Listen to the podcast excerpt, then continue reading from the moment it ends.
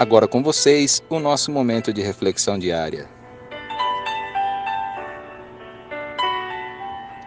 Depois. Por que deixamos tudo para depois?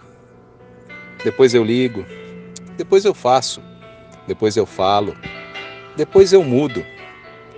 Deixamos tudo para depois, como se depois fosse o melhor. O que não entendemos é que, depois o café esfria, depois a prioridade muda. Depois o encanto se perde. Depois o cedo fica tarde. Depois a saudade passa. Depois tanta coisa muda. Depois os filhos crescem. Depois a gente envelhece. Depois o dia anoitece. Depois a vida acaba.